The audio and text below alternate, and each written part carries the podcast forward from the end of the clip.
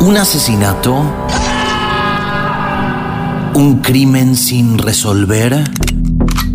¿Una desaparición sin explicaciones? Bienvenidos a Lunes Criminal, conducido por Polando y Mariana Olmedo. Las historias criminales más importantes de todo el mundo. Inicia ahora.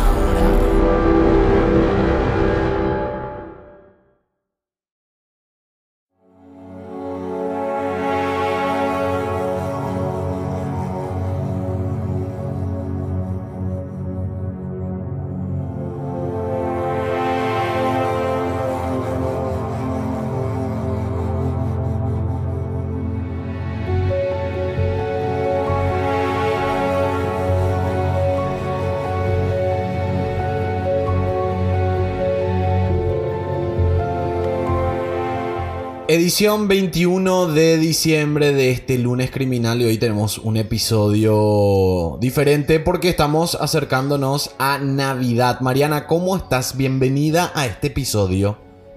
Hola Paul, ¿cómo estás? Hola a toda la audiencia que nos elige nuevamente. Acá estamos para Sí. contar qué historias, ah, millones, ¿no? Millones. Navidad, sí. noche que todos se alteran.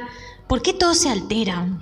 Ay, Dios. vos sabes que yo siempre tuve esa pregunta porque lo que me pasaba a mí por lo menos era que mi mamá, y seguro me- seguramente mi mamá va a escuchar esto, pero mi mamá eh, se, llegaba más o menos a esta fecha, 21 de diciembre, y yo ya empezaba a ver cortocircuitos en ella. Ah, sí. Y era como en la que. casa. Y un, en un momento específico, porque en, en- cuando yo estaba en Paraguay, se- eh, nosotros fe- somos una familia gigante, porque nosotros no somos solo los Lando, sino que somos los Meyer Achinelli Lavadi. O sea, toda la, somos como 500, millon- 500 millones de personas, ¿verdad? Y me acuerdo que una. Casi te salió como Mariana, ¿eh? Sí. ¿Qué? 500 millones. perdón, perdón. Bueno, y lo que, Sí. lo que pasó fue que en un... Me, me acuerdo que en un momento eh, llegó más o menos esta fecha y mi mamá por alguna razón decidió que toda la familia iba a pasar en nuestra casa. Porque nosotros nos habíamos mudado en Sajonia en una casa que era de mi bisabuela. Mi bisabuela falleció y después la familia puso en alquiler esa casa y mi familia, o sea, mi familia directa, mi mamá, mi papá y mis hermanos, mis padres decidieron alquilar esa casa. Eh, porque era como la casa de que, que siempre nos íbamos a visitar los domingos. Y como era la primera, el primer año que nos habíamos mudado ahí, mi bisabuela había fallecido, ellos decidieron tipo ser buena onda y, e invitarle a toda la familia. Pero toda la familia, te estoy No, hablando de no, mil- millones de personas. Eh, invitarle a la familia a, a festejar Navidad. Vos no sabes cómo mi mamá estaba con nerviosa. qué estrés, porque es un estrés, es mentira. Chicos, no normalicemos que la noche buena es buena, porque la verdad que todo pasa en Navidad. Te peleas con, Sí. con, con tu toque, tu familia está todo mal, tu mamá te dice que ¿Qué no le toque? ayudas nunca, no alcanza la comida, al día siguiente no tienen un mango. No, Mariana, no, no. ¿qué es toque? Porque dijiste te peleas con tu toque. ¿Qué, qué es un toque? Y toque, touch and go. Ah, en Paraguay le dicen el chuli. Para- el chuli, bueno, chuli. Sí, viste que eh, para, dolly, para la gente de otros quieras. países que nos diga también, qué sé yo, a través del WhatsApp o a través de... Estamos hablando de un tipo de vínculo que onda sexo, sexo, sexo y, Y nada está. más. Bueno. O sea, no estás hablando de un compromiso. Pero bueno, volvamos a esa noche de Navidad porque pasaron muchas cosas en el mundo. ¿o Sí, no? eh, bueno, en verdad en esa noche de Navidad lo, lo que puedo recalcar y lo que me acuerdo, porque yo, eh, esto fue hace mucho tiempo. Eh, yo estaba en, el- en- en la secundaria en ese momento y lo que... Ah, plena edad. Sí, lo que me acuerdo es que mi mamá estaba súper nerviosa, enojada, se peleaba con todo el mundo. Y más o menos así es la Navidad cuando te haces responsable de la noche navideña para toda la familia. Pero antes de, bajón. antes de empezar con, con los crímenes navideños que tenemos preparados para hoy, quiero agradecer a todo el, eh, el equipo que hace posible la creación de este episodio. Daniela Ugalde en producción general, Mariana Olmedo en guion y co-conducción, Marcelo Ramos en postproducción que ya estábamos escuchando eh, las viñetas y toda la artística que estaba haciendo Marcelo Ramos. Mariana, ¿a vos qué te parece? Genial, no, no, no, no saben. Me da, ¿sabes qué estaba pensando hoy que me genera mucha ansiedad grabar? Porque quiero que escuchen y quiero saber si ya nos van a bardear, si ya nos van a, aceptar, si se van a reír, porque en realidad la idea es que les interese y te cuenten más crímenes, historias, pero también se diviertan un montón como nosotros nos divertimos. Yo siempre digo que el podcast es como la versión eh, friendly y más simpática de lo que yo hago en el canal, porque en el canal es todo muy serio, es una producción, es como un documental, pero acá es como que nos reímos, no es que nos reímos de los casos, sino que nos reímos porque es mucho más... Nosotros, sí, además hablamos prácticamente por una hora, entonces es como que tenemos que estar mucho más relajados no hay, no hay un guion muy específico. No, yo les diría que agradezcan que nos limitamos, bendito sea, con Paul, que no les largamos tres horas de risa porque somos capaces. Sí, y vos sabes que el episodio anterior que grabamos, bueno, primero voy a, saludar a Agencia Labs también en producción comercial y quienes habla Paul Lando en la conducción es el equipo completo que conforma el podcast. El episodio anterior hablamos de Nair Galarza. Eh, Mariana, yo ya te cuento que ese programa es, es, como una carnicería. Corté. no sabes la cantidad menos mal, menos mal, menos mal. No, corté muy, muy polémico, muy polémico. Entonces me puse a escuchar ayer que grabamos y después... Fue forchi. Fue muy fuerte, entonces dije, bueno, voy a escuchar todo el programa y voy a ver qué dejo y qué no. Y te digo la verdad, tuve que cortar, tuve que cortar muchas cosas. Sí. Está bien. Así que si le, está bien. porque, porque, porque nosotros está bien, defendemos que nos podemos expresar libremente, pero todo tiene un límite y todos lo sabemos. Sí, no, nos fuimos mucho con ese programa. Así que si les pareció fuerte el episodio que ya escucharon del lunes anterior, no se imaginan. Prometemos que no nos vamos a hacer. No, no, no se imaginan todo lo que corté. Así que si les pareció fuerte así como está, imagínense lo que, lo que habrá sido. No, una locura. También quiero em, decirle a la gente que se puede comunicar con nosotros a través del WhatsApp eh, y que no tengo el número en este guion. Ay, porque hicimos todos unos cambios.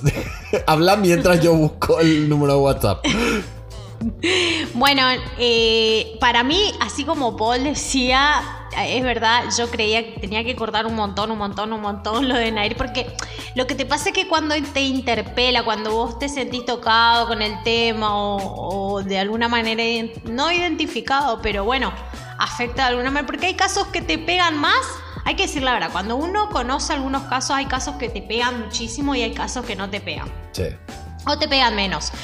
Entonces cuando, cuando te pega o decís, uy, sí, mira, y te genera muchísimo debate. Lo que pasa es que es una mirada súper personal que hay que entender que hay otras personas que obviamente piensan diferente y no es necesario tampoco expresar todo. Pero como con Paul nos sentimos tan ameno, tan cordial, sí que no, nos vamos, nos olvidamos que estamos. Fuimos todos. Y, está, de verdad que, lo hacemos de corazón porque lo hablamos con total honestidad. No hay mala onda, no hay mala onda en todo lo que decimos. No, por supuesto, por supuesto. Bueno, acá tengo. Si quieres participar de los vivos en Instagram, agregame a arroba pol-lando. Así puedes ser parte de las grabaciones de los episodios también anota el número de WhatsApp más 1-202-753-6603 o ingresa a www.polando.com que está el enlace directo. Y para los miércoles, hoy es lunes, el miércoles que viene tenemos, o sea, este miércoles tenemos más historias paranormales, así que si tenés tiempo para enviarnos tus historias, paranormal.polando.com y síganle a Marianita Teti en Twitter que es la, la, red social que está promocionando Mariana acá, por acá. Porque es, como tu red social que más usas, ¿verdad? Es la, mira, soy, no, sé mucho de postear, pero no saben todo lo que, el tiempo que pierdo mirando Twitter. Es, amo Twitter. Mm. Amo. Porque creo que sale lo, de todas las redes es donde más genuino uno se expresa. De verdad, así como no hay filtro, ¿me entendés, Alini? No tenés nada de filtro. Entonces, las demás redes puedes adornarle con un montón de cosas. Pero Twitter es como en seco. Vos sabés que en Twitter yo eh, no tuve muy buenas experiencias con la gente. Porque es como que a medida que vos te vas haciendo más conocido, tenés más público.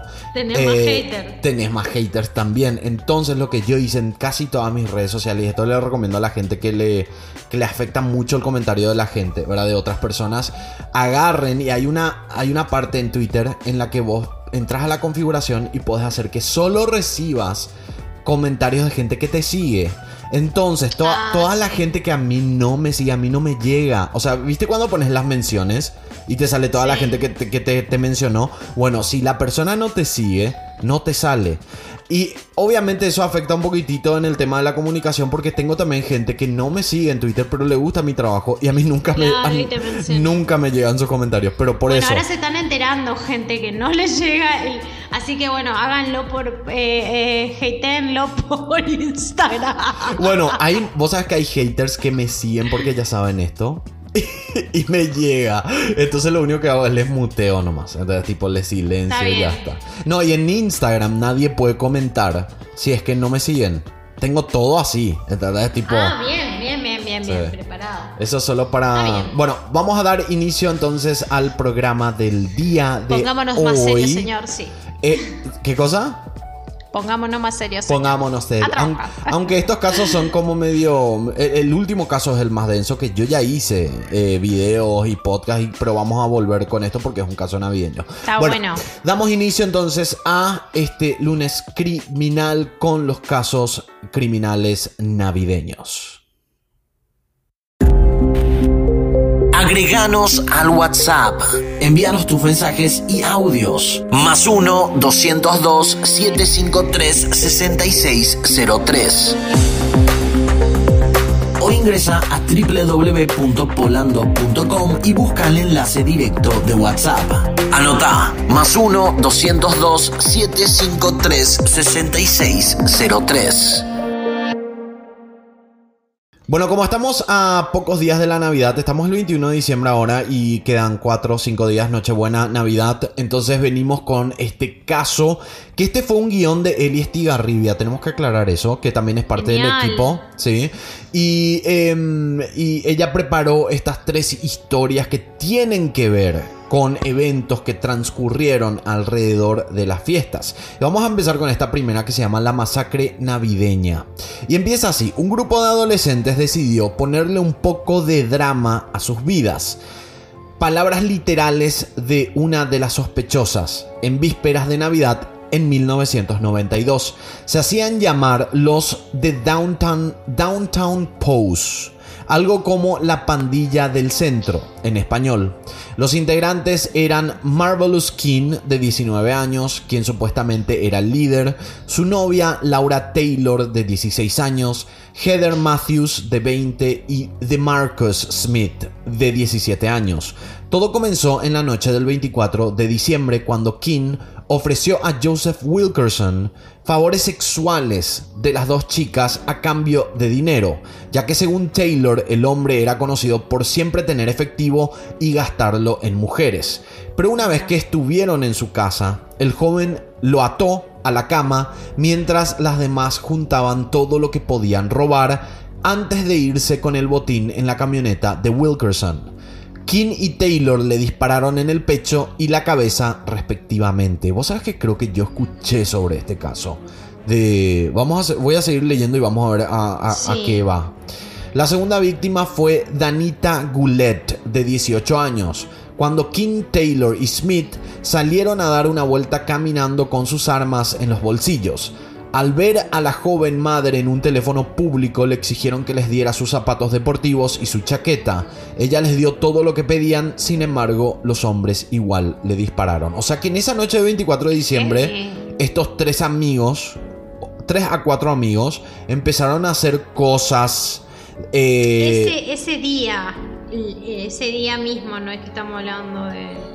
Sí, no, fue ese, ese- esa misma ¿Ya? tarde noche, el 24 de diciembre, eh, que estos amigos se juntaron y empezaron a hacer robos, pero al mismo tiempo a asesinar a gente.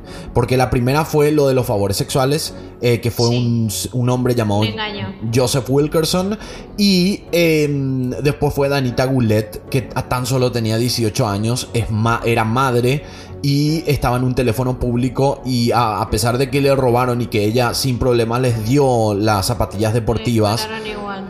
ahí eh, ellos igual le, le dispararon. Luego fue el turno de Jeffrey Wright, que era novio de Matthews, eh, al que Smith le disparó cuatro veces al encontrarlo sentado en su auto frente a su casa. A pesar de sus heridas, Wright sobrevivió al brutal ataque. El 25 de diciembre, ya al día siguiente, le tocó a Richard Maddox, el exnovio de Taylor. Otra persona a la que la joven eligió como víctima por saber que tenía mucho dinero. O sea que era todo con fines de dinero, pero al mismo tiempo parecía como que se estaban divirtiendo porque no era solo robos, estaban matando gente y estaban todos juntos haciendo estos hechos. Sí. Ella misma fue quien lo mató de un disparo en la cabeza. Durante los días, King volvió varias veces a la casa de Joseph Wilkerson a robar. O sea que el primer hombre que, que fue el de los favores sexuales, eh, volvieron a la casa para seguir robando esa casa. Llevándose todo lo que podía, desde electrodomésticos hasta el segundo automóvil, un Pontiac. Ah, dijeron, no, no, no, no, no, trajimos poco, vayámonos a buscar más. Sí, no, y, y como ya Dios. estaba muerto, probablemente ellos estaban controlando de que, la- de que nadie eh, eh, vaya a la casa y reporte el, el hecho. O capaz, ellos ya sabían que era un hombre solitario, que normalmente, porque estamos hablando de la Nochebuena Navidad. Claro, Si, una persona, sí, si una persona, en, más Va todavía en esas seguridad a fechas. robar, es porque sabe que está pasando solo.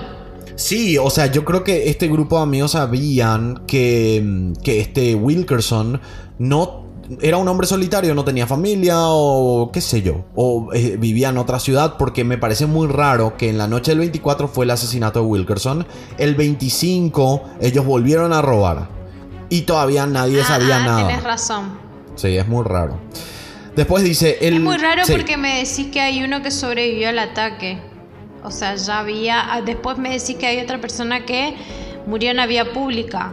Sí. Es raro igual. Es raro que, que- que es como que no. Sí. eh, eh, ¿Cómo se, No, se no, no ocultaban llegaba la policía a ellos, obviamente.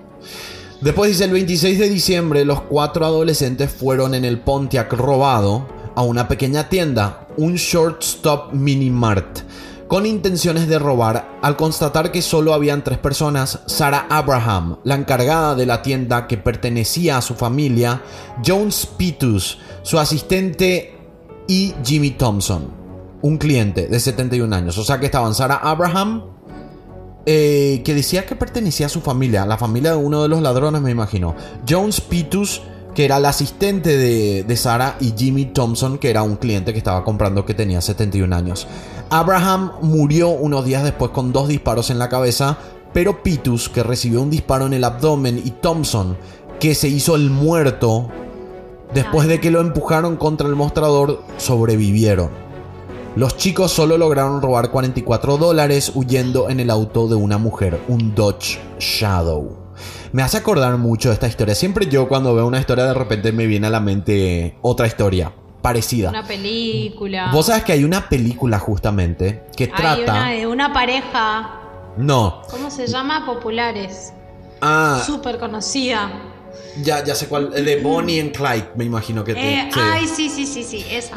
Pero la que Tal yo, cual. la que yo te, te- te voy a contar ahora es sobre un grupo de amigos, por eso me vas a acordar. Es un grupo de amigos que es- es- yo creo que este caso tenemos que hacer en un video o algo así. Porque es tan sorprendente. Y hay este una. caso, sí. Eh, no, pero no te digo este, este que estamos leyendo, el que te voy a contar ahora. Porque A es ver. muy sorprendente. Es un grupo de amigos que vivía en California y donde estaban todas las mansiones de las celebridades. Y este grupo de amigos tenían, ponele, entre 15 a 17 años, más o menos como esta historia que, que estábamos contando acá en el podcast. Y lo que pasó fue que ellos eh, querían tener una vida de lujos. Querían tener así tipo muchísimo dinero, irse a los, a los clubs, eh, a las discotecas eh, más exclusivas. Estamos hablando de Hollywood, California. Entonces lo que ellos hicieron fue, se reunieron y como un juego empezaron a entrar a las casas, a las mansiones de las celebridades de Hollywood. De, me, me acuerdo que Paris Hilton sufrió uno de estos robos. También estaba un actor que estuvo en Los Piratas del Caribe, pero no, no es Johnny Depp. No me acuerdo bien el nombre ahora, voy a buscar. O sea, esto es como algo loco, pero no es que no pasa nunca. Ya, ya hay un antecedente. Sí, no, sí, completamente. Pero en este caso que, que estoy contando ahora, fue muy loco porque nadie sabía quiénes eran ellos. Y todas las celebridades estaban siendo robadas. Imagínate en mansiones donde supuestamente hay muchísima seguridad y son barrios cerrados y hay cámaras.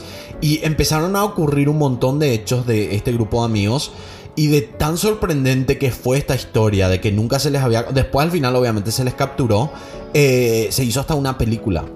Se hizo una película sobre la historia de, de estos chicos ladrones que hacían como, como un juego. No les mataron a nadie, obviamente, pero era como un juego y tantas celebridades estuvieron involucradas eh, como, como afect- bueno, no involucradas, afectadas en, en este caso. Me hizo acordar a eso. Pero bueno, seguimos con... Solo que bueno, estos atacaron acá ahora a un barrio, evidentemente, donde recorrieron un- la casa de un señor para hacer un repaso. La casa de un señor adulto, donde le robaron todo, porque eh, a cambio, eh, engañado. O sea, entraron engañándolo. A cambio de favor sexual. Sí, ese fue el Después primer en caso. la- sí, después en la vía pública, a una chica de 18 años, que además agregaron el detalle de que era mamá. Sí. eh, en un Después el, público. dos exnovios, según tengo entendido, Sí, de mucha plata. y después volvieron otra vez a la casa de este señor. Ah, y después una tienda. Hasta ahí, hasta ahí Y estamos. una tienda. Hasta acá, Sí. hasta acá estamos, exacto. Bueno, entonces sigue de la siguiente manera. Para entonces la policía estaba en máxima alerta. Todavía no pensaban que los sucesos estaban relacionados, pero, Ah, ten- mira. sí, pero tenían sospechas de que podía ser debido a las municiones utilizadas eh, que no eran tan comunes. Más tarde, ese mismo día, un oficial vio un auto que figuraba como robado, el Dodge. Después de una persecución y varios refuerzos que acudieron al lugar, los cuatro miembros de la banda fueron aprehendidos. Durante el interrogatorio, la policía descubrió el terrible rastro de sangre que habían dejado en la ciudad. Cuatro chicos de tan corta edad lograron hilar los sucesos más que nada con el testimonio de Matthews, que hizo un trato para que reduzcan su, se- su sentencia, ya que ella no había disparado a nadie, sino que era más bien la chofer designada en la mayoría de los asaltos. Fue entonces que descubrieron que había eh, otras dos víctimas, Wendy Cottrill de 16 y Marvin Washington de 19 años, que eran dos amigos de la pandilla que lo habían visto con las cosas robadas y sabían todo lo que había pasado. Los mataron por miedo a que los delaten con la policía. Em, Laura Taylor, Heather Matthews y DeMarcus Smith fueron condenados con al menos 100 años de cárcel a cada uno, mientras que Marvelous King, por ser el cabecilla y el responsable de la mayoría de las muertes, fue condenado a muerte. Qué fuerte, qué, qué loca historia. Qué Yo, fuerte. yo pensé que conocía, pero no. Ahora me doy cuenta que no conocía esta historia de la masacre de, de navideña. Qué fuerte. Qué fuerte y qué terrible. Y también me hace acordar al video que hice. eh, porque esto no se le llama ni. Estos no son ni asesinos seriales. Aunque mataron a muchas personas. Eh, ni tampoco son eh, homicidios simples. A esto se le llama eh, asesinatos en masa. Que normalmente ocurren en un periodo de pocos días. Pero son muchas personas. Viste que hay, hay diferencias. Tipo el Guasón. Sí. La película El Guasón. Bueno, el no sé exactamente a qué te referís, pero me imagino que el guasón sí podría ser considerado asesino serial. No, fue, fue, fue, fue, fue asesino serial, pero también en masa, Mm. digamos. Bueno, en masa la diferencia es que es como... Es con un grupo, es verdad. Mm, no, Pero, a ver, pero él abarcó un montón de personas en el transcurso de, de lo- cuando en la última parte de la película. ah, puede ser, puede ser, pero a ver, voy a aclarar. Asesino en masa puede ser una persona que esté asesinando. Como puede ser Ah. un grupo de personas. La diferencia Ah. está en las víctimas, el tiempo. Entonces se le llama, por ejemplo, un asesino en masa puede ser una persona que entra a un centro comercial y empieza a matar gente. ¿Entendés? Eso es un asesino en masa. O también los casos muy conocidos de colegios en Estados Unidos, que entran chicos que pueden ser uno o dos o tres, o puede ser un grupo de personas y empiezan a matar a varias personas. Eso es asesino en masa. Pero también tengo entendido que se- le considera asesino en masa a una persona em, que va en un transcurso, transcurso de pocos días y a- empieza a asesinar a diferentes personas que no están en el mismo lugar. También se le llama killing spree, que en inglés sería como, no sé exactamente la, la definición de killing spree. Voy a buscar acá. Voy a buscar. No, y decía el Guasón porque fue y mató en el medio de comunicación a un par, salió, mató en el tren también, entonces fue como... Me, me vino la pe- esa película a la cabeza nomás. Killing spree acá en el traductor dice matanza. ¿Verdad? Pero Killing Spree tiene, en inglés significa como... co- Spree es como em, hechos en... ah, Te digo la verdad, no sé cómo voy a darte el significado, pero es, es como diferente el Killing Spree. Pero acá dice que el significado es matanza. Pero bueno, es mata eh, eh, asesinato en masa. Y lo que estaba contando es que me hace acordar al video que hice sobre Washington DC, que es el lugar donde yo vivo, que era un señor y un tipo menor de edad que estaban ocultos en un vehículo y mataban gente en Washington DC y áreas aledañas. Es muy parecido. Y eso. Muy. Sí, sí. Bueno, te Me quedé, me quedé pensando, sí. Y aparte le dieron. Estaba pensando la condena que le dieron. Bien. Impecable. Sí, no, bien la condena a él y también eh, la condena que le rebajaron a la persona que ayudó, porque eso hacen mucho también acá en Estados Unidos. Me imagino que en otros países, de que, por ejemplo, hay una de las personas que no está tan involucrada. Por ejemplo, acá dieron el, el, eh, en la historia la, la chica que era la que manejaba. Ella no disparó a nadie, ella no robó a nadie. Entonces, por ende, va a tener una condena menor. Entonces, lo que hacen con ellos es, ok, te vamos a rebajar inclusive más esa condena y vos salís como testigo. Entonces, la persona eh, aprovecha obviamente eso. El abogado le dice, sí, Sí. metámosle. Y termina eh, siendo una testigo clave para poder condenar a los demás. Es como para asegurarse que los otros estén condenados. Sí. Inclusive, ¿sabes qué? En algún momento tenemos que hablar del caso de... mm, De esta paraguaya que está en New Jersey. Ay, ¿cómo se llama? Cintia Tarragó. ¿Cuál? Cintia Tarragó. ¿Le conoces a Cintia Tarragó? No me suena Cintia Tarragó. Ella fue conductora de televisión en Paraguay y después se hizo Ajá. diputada de Paraguay. Y el año Ah, mira. pasado, ella se fue a... Creo que fue en Miami. Ella... Parece que me suena ahora que me decís diputada. Sí, Cintia es muy conocida en Paraguay. Ella está en la cárcel de New Jersey ahora, en, Estados Unidos, porque ella llegó a Estados Unidos y quería hacer, o sea, se, se- se le acusa, porque todavía no hay una condena, se le acusa de, em, de tráfico de drogas.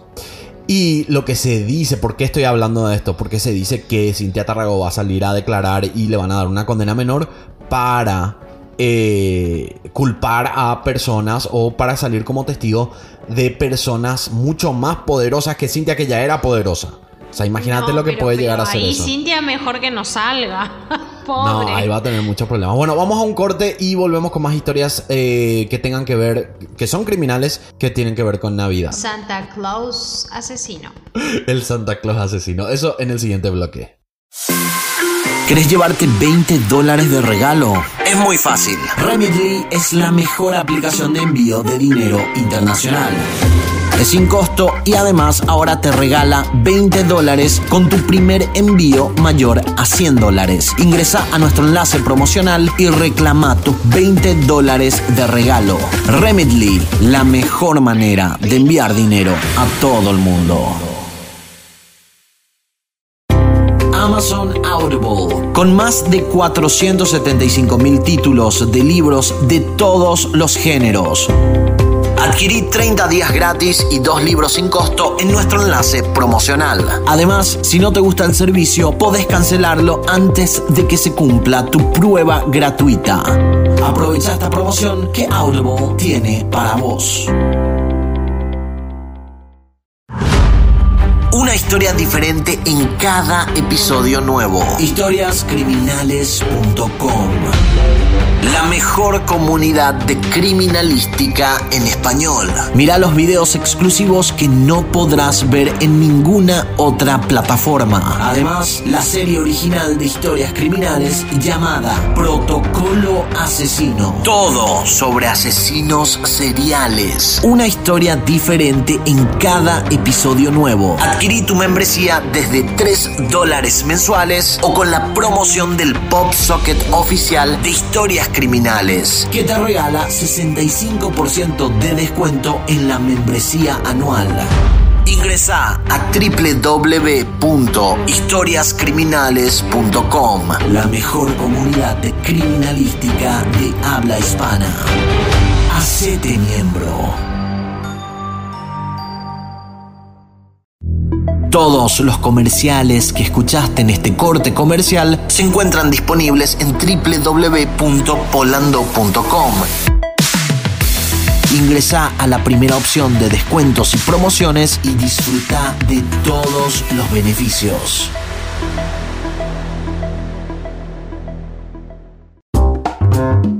Si querés participar de los vivos en Instagram, agregame a arroba pol-lando. Así podés ser parte de las grabaciones de los episodios.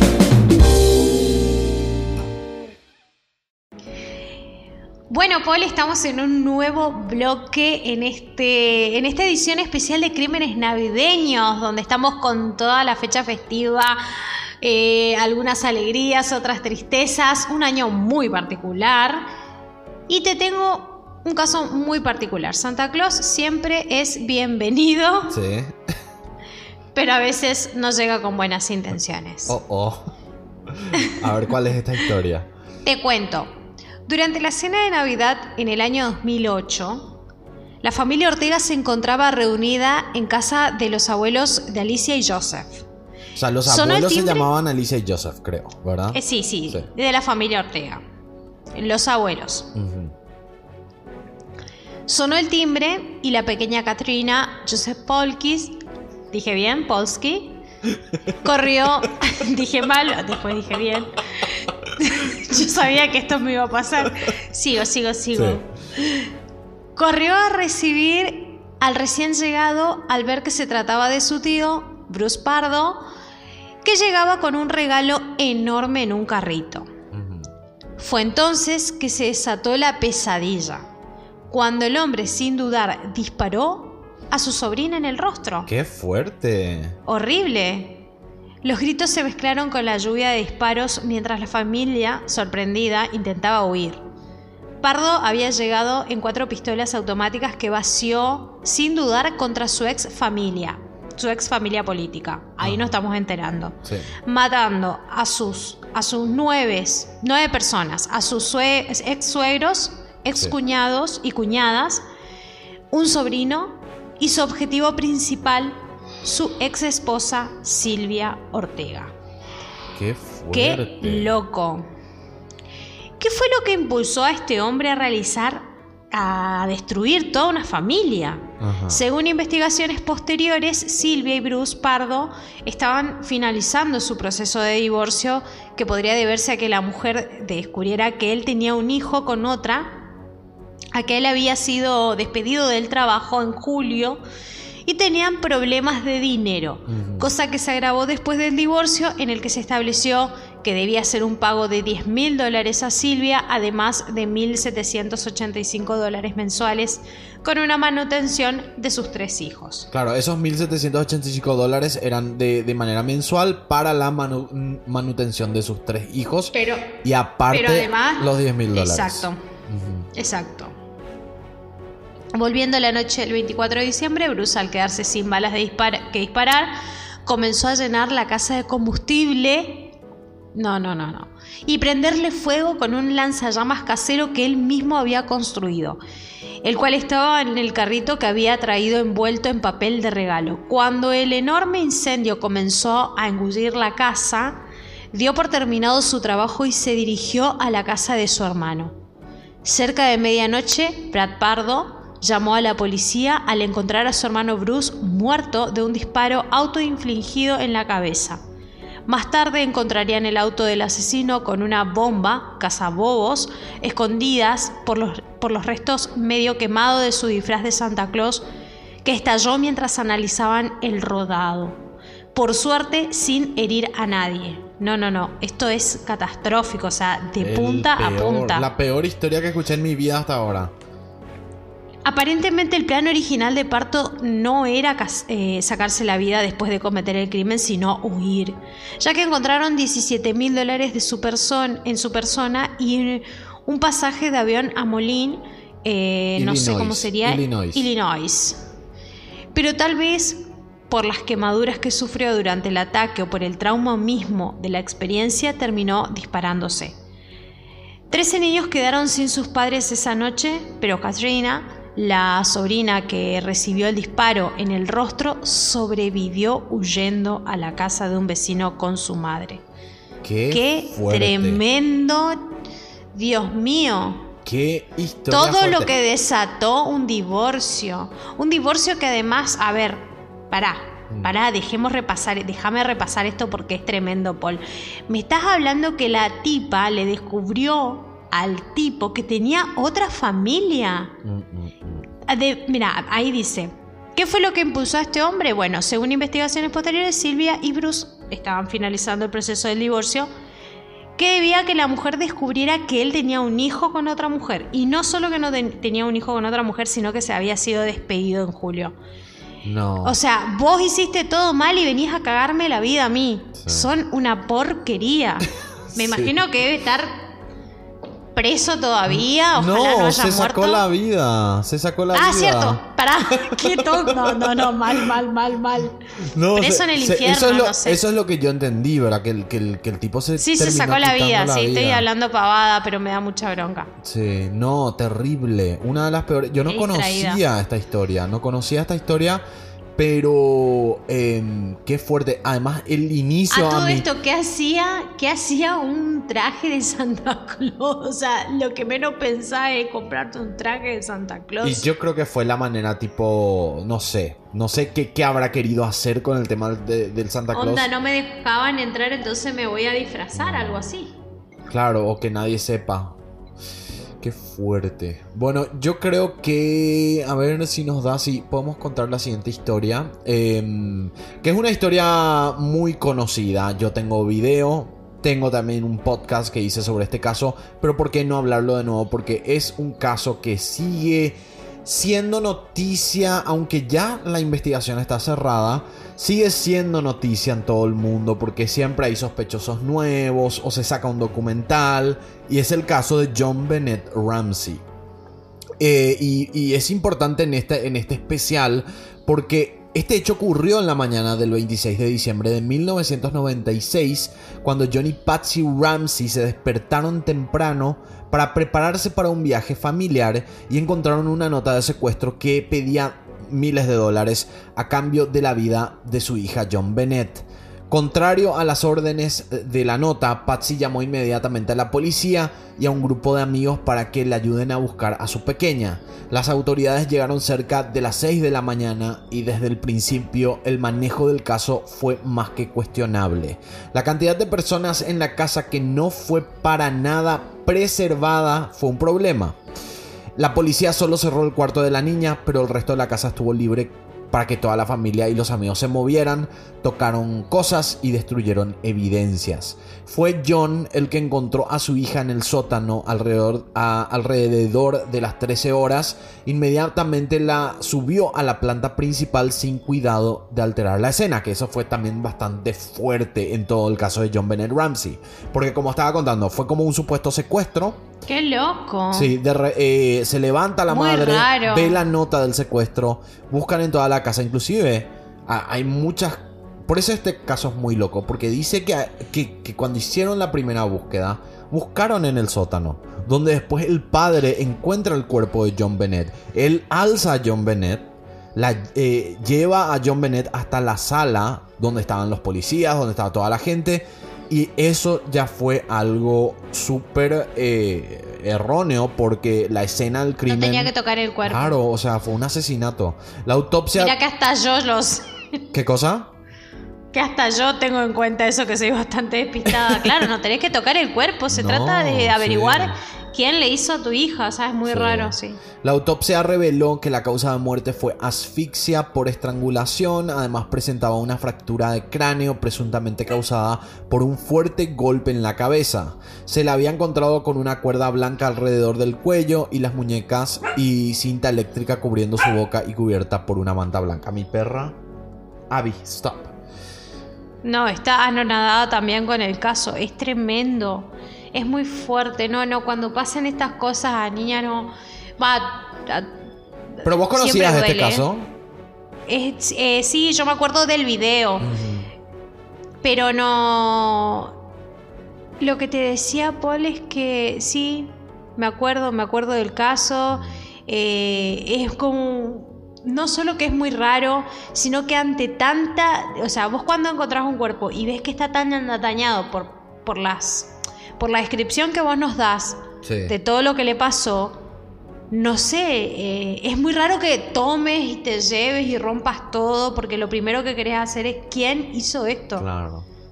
Bueno, voy a seguir con la historia. La policía sospechó de la familia desde un principio, ya que la nota de secuestro era muy sospechosa, probablemente falsa porque era demasiado larga, además estaba escrita con un bloc de hojas y un bolígrafo que se encontraba en la casa. Inclusive el monto que pedían como recompensa era exactamente el mismo que un bono que John había cobrado hace poco. Y esto que dice acá en el texto sobre la nota de secuestro es porque en general, no pasa siempre, pero en general las notas son muy cortas cuando se hace una nota de secuestro. Es como tenemos a tu familiar, te llamaremos pronto. Entonces, tipo algo súper... Y esto eran tres hojas y media si no, si no estoy equivocado. Pero ¿qué decía? No me acuerdo qué decía. y la nota era como que eh, somos de un grupo de personas extranjeras ah, que no estamos, eh, que no nos gusta John y bla, bla, bla, y tenemos a tu hija. Y era así súper larga la nota. Después se habían hecho también eh, análisis de caligrafía y era muy parecida al de la madre. Por eso mucha gente piensa que la familia estuvo involucrada. Acá dice, la familia por su parte sostenía que el culpable tuvo que ser un intruso ya que se encontró una huella de bota cerca del cuerpo de la niña y rastros de ADN de un hombre desconocido en su ropa interior, además de una ventana rota en el sótano. Debido a que todos los pisos de la residencia estaban alfombrados, cabía la posibilidad de que alguien pudo llevarla abajo sin despertar a nadie. Las teorías son infinitas, pero finalmente no hubo pruebas suficientes, en parte debido al mal manejo del caso para acusar a alguien, por lo que el caso sigue oficialmente sin resolverse. Em, y, nada, tengo el, video que está en mi canal. Y lo otro que iba a decir también es que. a ver. Lo otro que voy a decir también es que eh, se hizo un documental hace uno o dos años, muy interesante, que también menciono en mi, en mi video de YouTube Em, y que también, dicho sea paso, ya está disponible en historiascriminales.com, este caso también.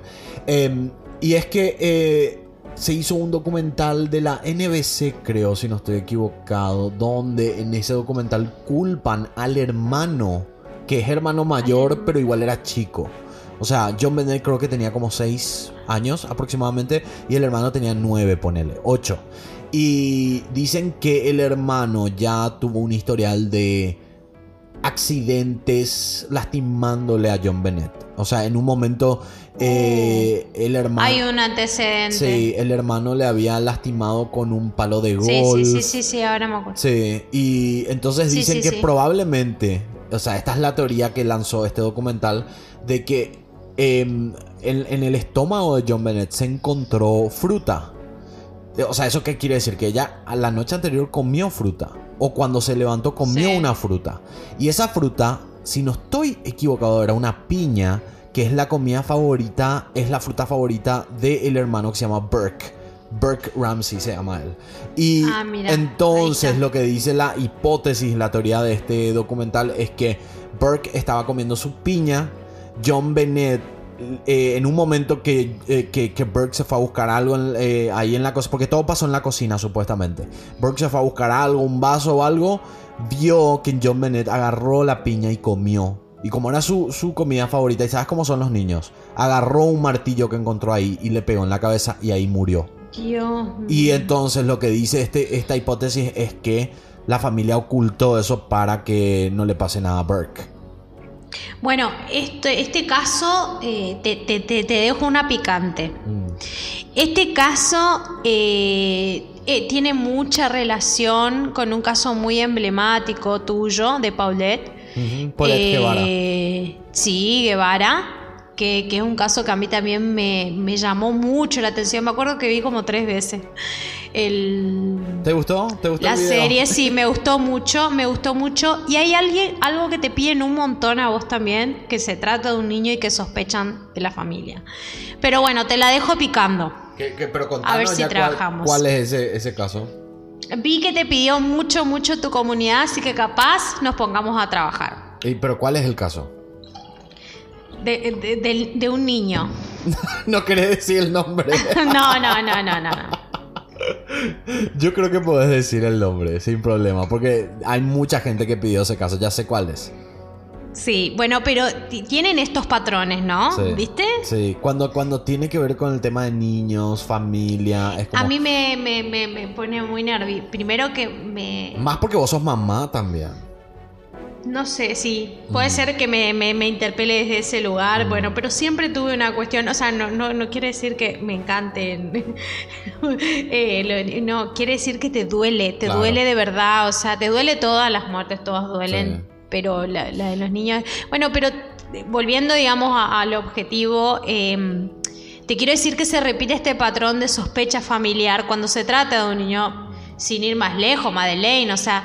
eh, eh, No, y eh, sin ir lejos, lejos de Paraguay, por ejemplo, está el caso de Yuyu. ¿Conoces ese de caso? Yuyu, sí, claro que sí. Un, ay, sí, me hizo doler muchísimo el estómago ese caso. Sí, Cuando- ese caso es muy fuerte y hasta el día de hoy, por lo menos de la fecha No que estamos sabe. grabando este podcast, que voy a decir la fecha porque no sabemos qué puede llegar a pasar con, con el caso y esto recién se publica el 21 de diciembre, hoy es noviembre 1, 1 de noviembre, que estamos grabando este, Sí. este podcast. Entonces aclaro la fecha por el hecho de que no sabemos qué puede llegar, es un caso que está en, en investigación y, y salen datos En todo investigación el tiempo. constante. Bueno, ahí es cuando yo te digo que la justicia, ¿entendés? En- en- digo, ¿por qué resuelven tanto en algunas cosas y en otras donde vos decís, por favor, necesitas toda tu atención? Sí.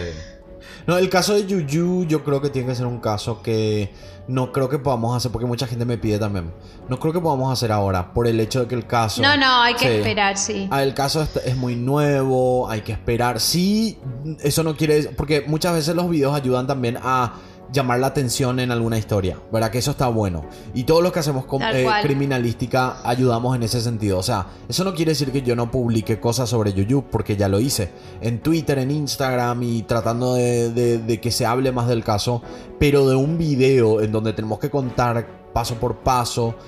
Eh, Sí. yo creo que o tenemos que esperar un poco más a que haya una resolución o que hayan más evidencias o hacer un especial que sea tipo estos casos necesitan más publicidad y podemos hacer, ¿verdad? Eh, y como un cual. conteo, ¿verdad? Estos son cinco casos de Latinoamérica que siguen en investigación y que se necesitan promocionar más.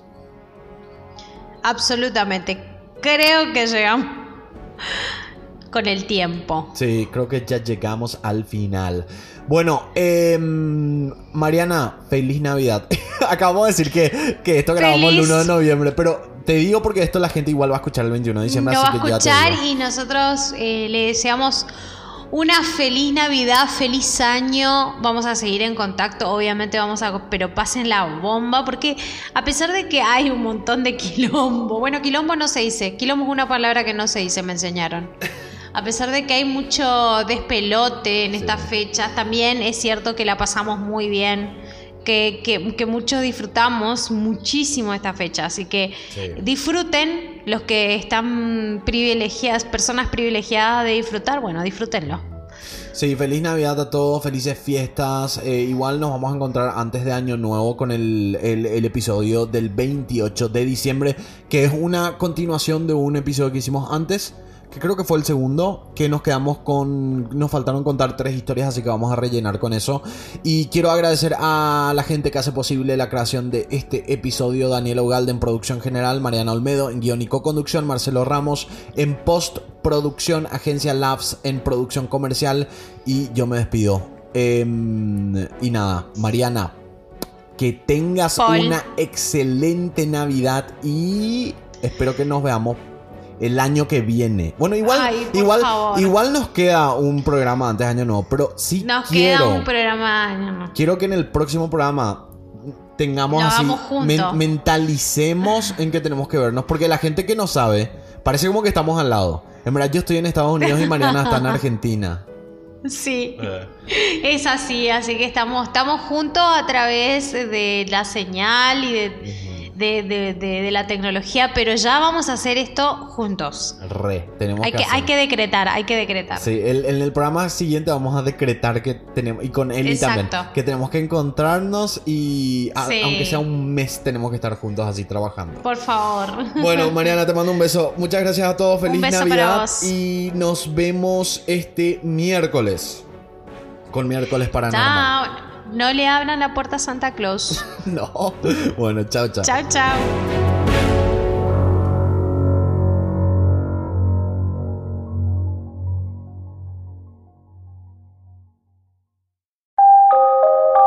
¿Tenés alguna historia paranormal? Envíanos un correo a paranormal.polando.com y podés aparecer en el próximo episodio. Paranormal.polando.com